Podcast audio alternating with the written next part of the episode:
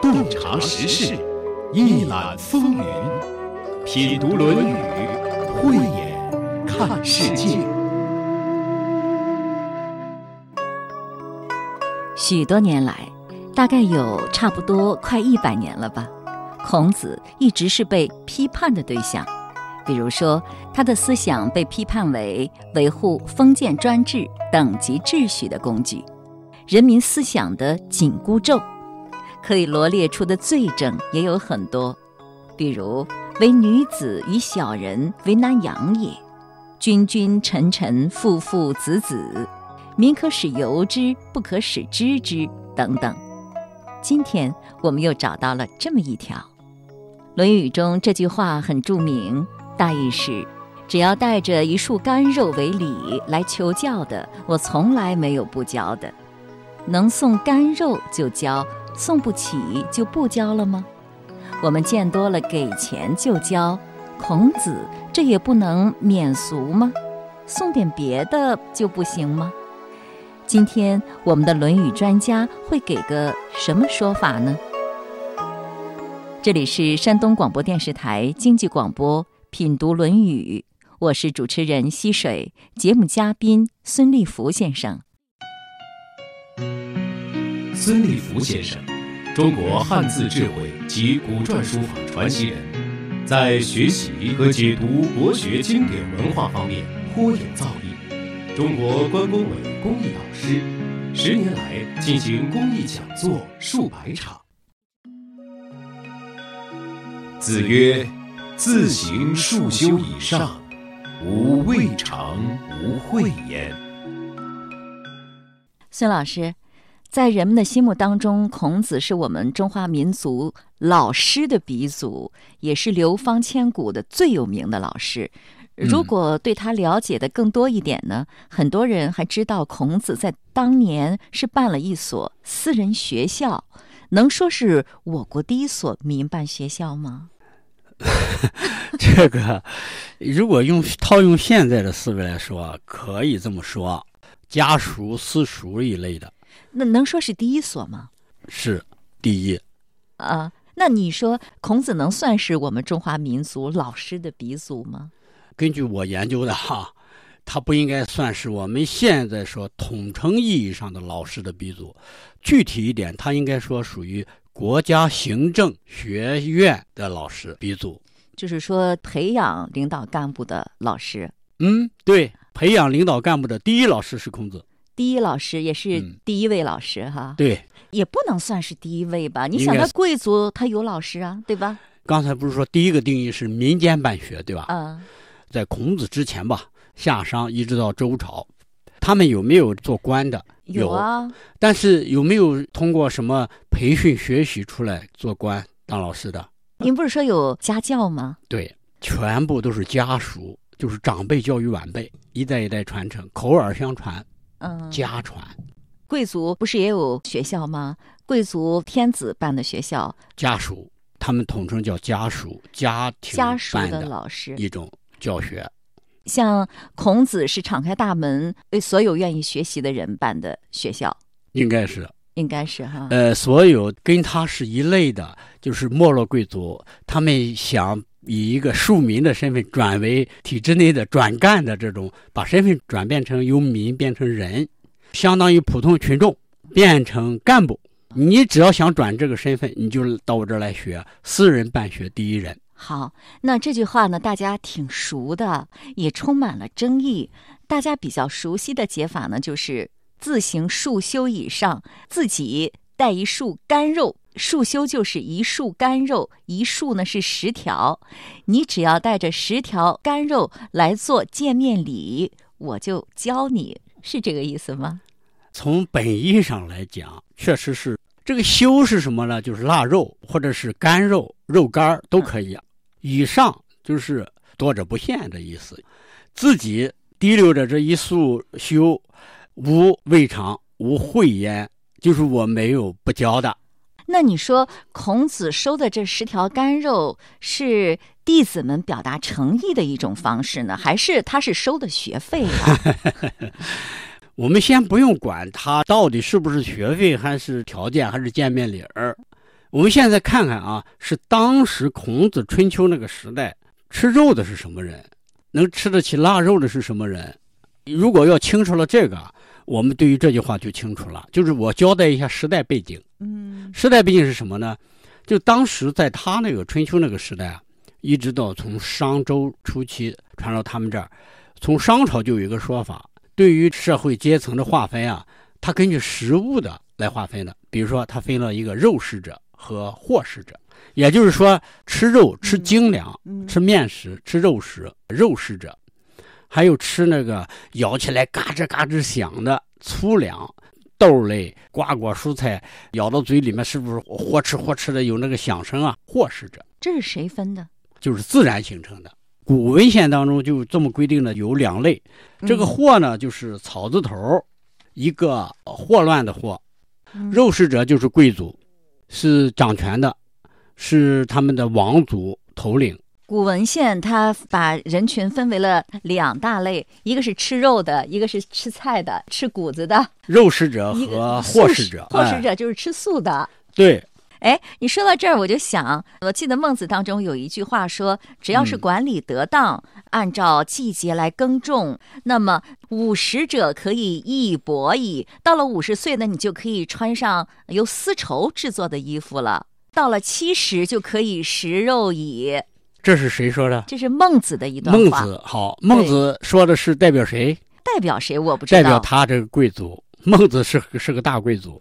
他这是说，你如果管理得当的话，老百姓就可以过上好日子了。对，实际上老百姓吃不上、过不上这种日子，他才这么说的。啊，对他可能是过不上，过不上。他是战国时代了。我们都知道，我们语文课本当中有一个文言文叫《曹刿论战嗯》，，学过吧？学过《曹刿论战》里面是这么说的：说是曹刿欲见鲁庄公，其乡人曰：“肉食者谋之，又何见焉？”这句话还有印象吗？肉食者没大有印象，没印象啊解吧。呃，这个意思就是说，你想见是吧？你曹刿是不是想见见鲁庄公？嗯，你见他是不是你想提一下你的建议和意见是吧？好，对不起，你说的这些啊，肉食者就是贵族们都已经谋之了，就都已经考虑过了，谋划过了。你有什么资格掺和这种事儿？你是一个普通的平民，你没这个身份，这是第一。第二个呢，《说苑》里面记载的是有东郭民，就是有这个地方叫东郭，这个民普通的民。愿闻国家之计，就是想听听国家的方针政策吧。晋献公派了他的一个使臣，就对这个东国的这所有的民说了一句话，这句话非常著名，叫“肉食者以律之矣，祸食者尚何欲焉？”贵族们都已经考虑清楚了，你们这帮平民老百姓吃粗粮的，你们就不要在这里考虑这些事儿了，回家吧，就这个意思。把他们劝走了。哎呦，那您这么说，孔子这收的十条干肉，还不是什么人都送得起的？哎，对了，我可以这么说啊，我们都知道孔子是不是弟子三千，什么七十二贤人吧？对，我查了一下啊，整部《论语》所记录的他的学生，总共才有多少人？二十九个，分了三期当他的学生。就是孔子在三十五岁前有一批学生，这就是老哥们儿、老弟兄，有几个人呢？五个人。包括颜回他老爹，包括仲由、子路，啊，包括我们济南的闵子骞，闵子骞比他小十五岁，啊，还有齐调开，就是受过刑的那个人啊，就这五个。从三十六岁到五十四岁，就是他离开鲁国、周游列国之前，包括他到了齐国去想去谋个官的这个这个期间，他才招收了八个学生。这八个学生包括颜回他们，嗯啊，然后呢，从周游列国。五十五岁到六十八岁，这个期间是最多的十一个，还有不可考的五个，就是这这五个不知道什么时候收的，呃、这五个都算进去才二十九个。我就明确告诉你，有人就是呃说这个孔老夫子啊太欺压老百姓了，那个老百姓吃不饱穿不暖的，你还让他们拎这个十条肉干，他们上哪去找十条肉干？你三千弟子，一个学生拿十条肉干，对呀、啊，你知道多少？三千三万，三万三万条肉干，老师吃得了吗？对你吃得了吗？然后你让他们怎么过？给了你这肉干，他回家就穷饿，你教得下去吗？所以说呢，所有的这些啊，都是对孔老夫子的以讹传讹的一种道听途说。就我要告诉大家的是，孔子收的这二十九个人，明明白白的只有那么有数的几个是比较贫寒的，而这几个贫寒的，包括那个曾参和曾点，他父子两个；冉雍他们冉氏兄弟，都是比较穷的啊，包括颜回父子。闵子骞也挺穷的呀！啊，闵子骞不穷，不穷吧？你们他爸爸都能娶了一个又一个，又有马车，又有什么的。贫寒的这几个啊，有代表性的这几个贫寒，通通都是和孔子一个身份的没落贵族。对，是有俸禄的。你的意思就是说，孔子用这十条肉干、一束干肉来设了一个门槛儿，进行了对学生的第一次筛选？不对，这种讲法也不对。我们我们考虑一下，他什么时候说的？他为什么说？他应该是教了很多学生了，最起码他的学生都有学生了，他会告诉他们，就是这有了学生的学生们，告诉你们啊，我收的学生都是肉食者，所有的肉食者们，我没有不教的。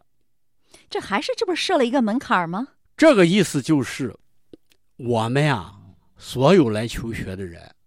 他们都是要么是贵族身份，要么就是没落贵族身份，最起码他能吃得起肉干儿。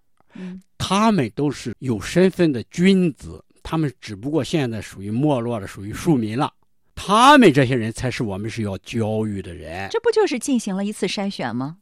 不能否认他是再传弟子里面有这种真正的是平民啊。我说二十九个里面没有，保不齐他的学生像子夏啊、澹台灭明啊。他这句话的意思是重点在后面，什么重点呢？就是凡是贵族或者是没落贵族，或者他祖上是贵族身份的人，只要来学，我们通通都要教，就这个意思。就这人一定要教，那些人可教不可教就不说。贵族出身的人一定要教，一定要教。就这个意思。那贵族出身的人，就是也包括，比如说出生于卿大夫家庭，但不是有继承权的嫡长子，而是小老婆们生的。哦，庶子们啊，啊，那当然属于啊，那他们也是贵族啊，他们属于贵而不富，就是穷了，因为他家分不了多少财产嘛，太远了嘛。嗯，没落了不就是民了吗？过去皇族就是在这个北京城里面那些公子哥们。嗯，他们就指望卖祖上的财产来活的那些提笼架鸟的那帮八旗子弟，把家都败落了。但是这些人在那个时代，一提起什么王爷、什么提笼架鸟，那普通百姓都对他们高看一眼。为什么说这是贵族？仍然不能小瞧这些人，穷他们是真的穷，但是这些人真是这个这个驴倒架不倒，就是这种人。那您说的孔子不教的是祸使者，就那些人啊，没说不教啊，只能说那些人可教可不教。这些人是一定会教的。那么其他人，比如说祸使者，如果特别有呃求学的愿望的话，他也未必不教，是吗？这个话就不说了。那你说呢？我不能说，因为什么呢？我认为这些祸事者们啊，他们根本就瞧不起孔子这帮人。因为什么？《论语》当中写的很清楚了，叫什么“四体不勤，五谷不分”啊。就瞧不起孔子这种人啊，他怎么能跑到他那儿学那些没用的东西呢？因为这些祸使者们通通都认为孔子他们那些二三姊妹围着一个老头子坐在席子上，哎呀，穷的那个样，然后不楞不楞弹弹那个古琴，唱唱歌，唱完了以后海阔天空，不知道讲些什么，讲些没用的。讲完了以后，学生们就还在那跑过去，还弄个竹签，还站着个大旗，还还狂记，还不知道记些什么。就是这帮人，他们是整天是干什么的？曾经在路上遇见过，是不是都瞧不起孔子他们？他们理解不了。对，说他们是丧家犬，对不对？对。哎，我就这么说吧，不是一路人，不是一路人，就是获使者，还未必瞧得上孔子，觉得孔子弄那一套是没用的。太对了，与我种地啊、种菜、吃饭没什么关系，没什么关系，甚至还隔着院墙就看他家，你看穷的那个样，家里有这么多地，也不说种两把菜，也不说在这养只羊、养头猪，在那吃个肉，光不要让人给他送，这是什么人啊？不要学他们，不要上他们那里去，离他们远一点，甚至还这么说了。对，我想起来了，又想起孟子一句话，就是说，普通的呃老百姓是无恒产就无恒心的，而这些士族们呢，是无恒产而有恒心的。对他作为一个老师，面对着自己这个学生就要收学生了，他一定要传授一些什么教学的一些原则和呃窍诀吧，这才是带学生嘛，告诉他们什么该教，什么不该教。什么必须教，什么可教不可教？所以说，他重点告诉学生们：你重点教的是什么学生？你下力气最大的应该是什么学生？就是能拿得起肉干的学生。就是这些能够做官的，能够担当起我们克己复礼这个使命，实现周公梦的这群人，有可能治国平天下的这帮人，应该是这样的人。他们凭着他们祖上的家传，凭着他们自身的急迫的摆脱这种窘迫身份的自我的一种要求，你说动力足不足？如果他们你重点教，比那个教什么感觉都没有的那种获食者，是不是获益会更大？我有这个体会，就是比如说他出身于一个普通的做工的家庭，嗯，往往父母对他的期望，也就是你做一个和我差不多的工作就可以了。一一般人都这样，比如说从事教师这个职业的，或者是从事医生职业的，他也会希望子女呢子承父业或子承母业。你也做个大夫吧，你也做个老师吧，是的，是的，是吧？徐老师，人的眼光都是局限在自己所生活的这个范围。子承父业。对，孔子实际上也看到了这一点。看到了，祸事者往往对孩子的希望，也就是你耕个地，呃，娶妻生子，过小日子就好了。对。那么这些士大夫们的子弟呢，或者是这些士大夫们呢，他对子女的期望就不是这个样子。对了，祖上是做官的，有文化的传承，有使命的传承，有这个治理天下的家风吧。他既希望自己的孩子也能够子承父业，是的，是的，太对了，也能够担当起家族的责任。对对对，人的就是说眼光和境界决定了他的命运嘛。嗯，你这样一讲呢，我就能够理解了。孔子的选择非常的准确，他对人的判断也是很有眼光的。是的，因为那个时候的人，我相信也是非常率真的。普通老百姓也没有这么多的想法，他对孔子那一套也看不懂，但也没有向往。太对了。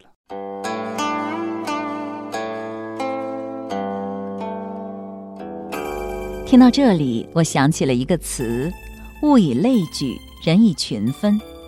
我们今天的教育普及了，可也是有门槛的。这个门槛是分数，不同的分数上不同的学校。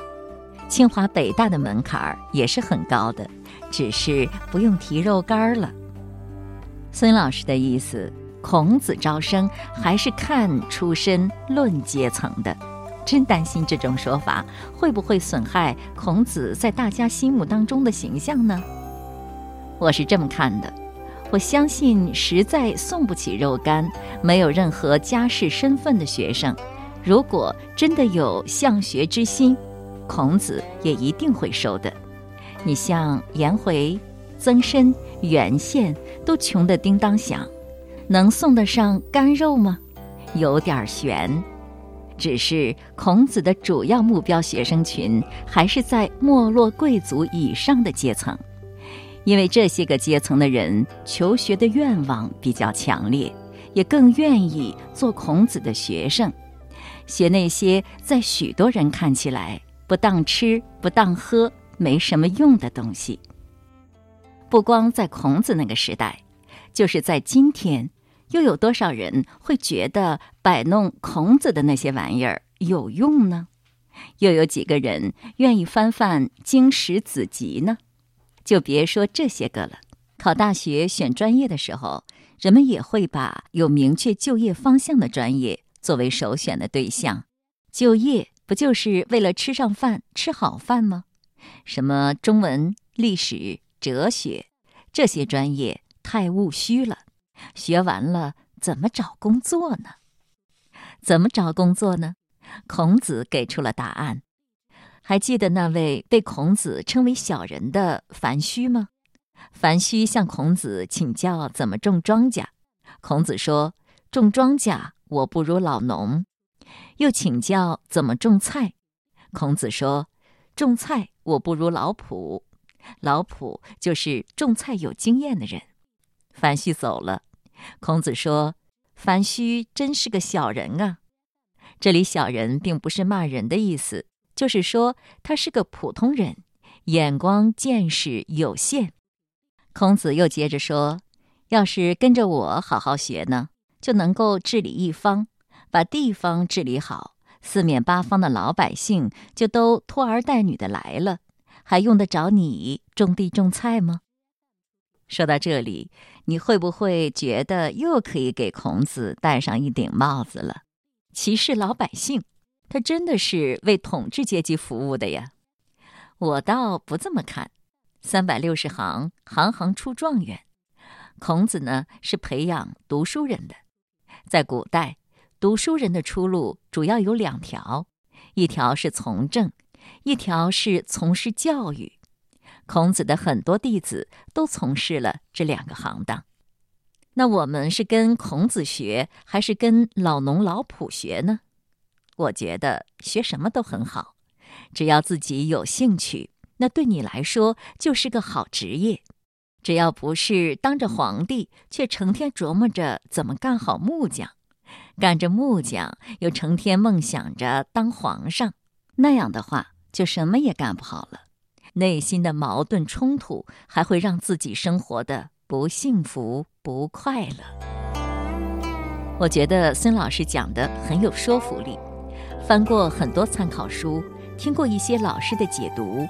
这种解法我还是第一次听到。曾经我也有过类似的经验，对于《论语》中的很多内容总是想不明白，百思不得解。经过种种思量，多方查阅资料，终于豁然开朗的时候，才发现，曾经的想不通，是因为以今天的概念判断了古代的事物。《论语》以及其他一些古代典籍中的名词概念，和当下我们生活中的完全是两码事，当然理解不了了。比如“家”这个字，家庭的“家”，我们都知道“修身齐家治国平天下”这句话，这句话让我迷惑了很久。你修好身，把家管好，家庭幸福，夫妻和睦。父慈子孝就能够治国了吗？这差距太大了吧！小日子过得不错的有的是，可你让他治国，他干得了吗？这可太让人怀疑了。曾经也向人请教过，终究是一头雾水，不能理解。后来终于整明白了，人家那个家可不是咱们这个家，人家是大夫之家。天子把土地分给了诸侯，诸侯又把土地分给了自己的兄弟们，他们就是大夫。大夫家是有城池的，那时候叫邑，诚意的邑。修身齐家治国平天下这句话出自《大学》，《大学》是曾子写的，也有说是曾子口述子思写的，甭管谁写的。他们都是春秋末期、战国初期的人，那时候大夫的家才称为家，那普通老百姓的家呢？那不叫家，叫户。那时候实行的是井田制，都是公田，私人没有土地，百姓都是在大夫家种地干活的。要是今天你来一个时光穿梭，回到两千五百年前的那个时代。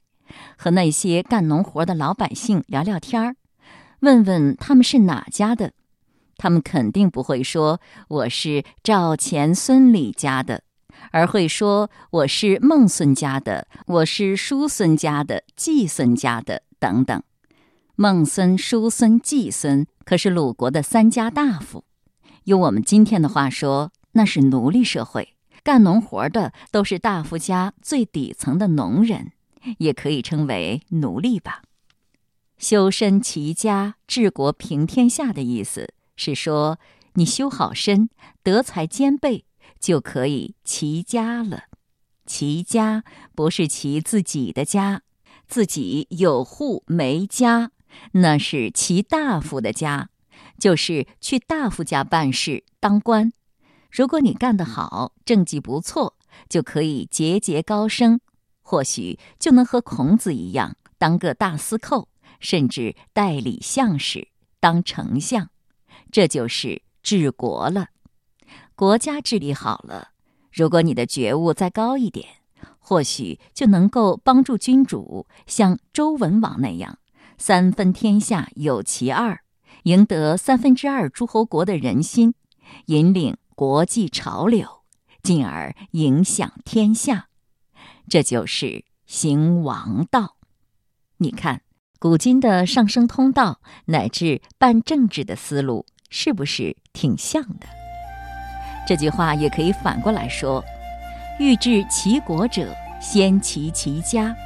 国君要想把国家治理好，就要先把你这个国家的大夫管理好，就是管好干部。干部必须严格遵守八项规定。那个时代就是尊礼了。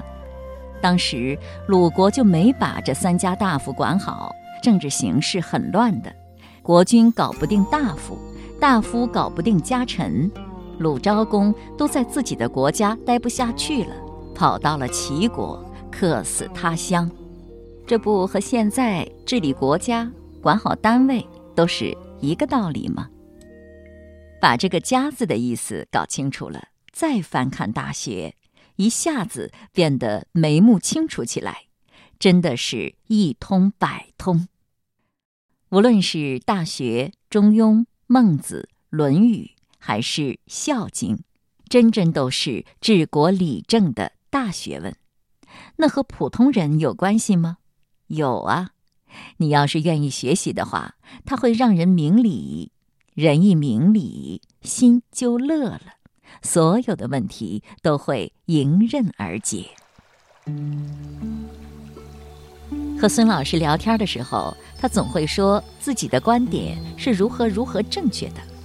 我总会回一句：“来这儿的专家都觉得自己挺正确的。”我们请过很多嘉宾，他们每个人都带着自己的个人特色，讲述着对《论语》、对孔子的理解。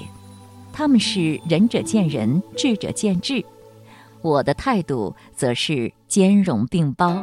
听者们想必也是深者见深，浅者见浅吧。《论语》中有一个很重要的字“恕”，宽恕的“恕”，就是将心比心、换位思考的意思。说归说，要做到，谈何容易？就比如说，要进入两三千年前的那个位置、那个情境，那得需要关于那个时代的多大的知识储备呀？孙老师说，你得至少读通《诗经》和《尚书》。读通《论语》，进入两三千年的情境很不容易。其实生活中有太多太多的事，我们要做到换位思考都不容易。我们很容易站在自己的角度看待一个人，理解一件事，却很难做到多角度、全方位的理解和看待。所以，有的人会觉得那个大象长得就像蒲扇一样。有的人就觉得那个大象长得像柱子一样，有的人呢会觉得大象长得像面墙。所以，我总觉得，一个人什么时候能觉得自己无知了，那就踏上有知的起点了。所谓“虚心若愚，求知若饥”，大概就是这意思吧。孙老师对《论语》的见解颇为独到。经他今天这么一解，孔夫子教授的学生竟然基本都是贵族子弟，那他的另一句话“有教无类”又该如何解释呢？下期节目，孙老师将有识破天经之语。今天的节目就是这样了，亲爱的朋友，感谢您的收听。节目嘉宾孙立福先生，节目撰稿主持溪水。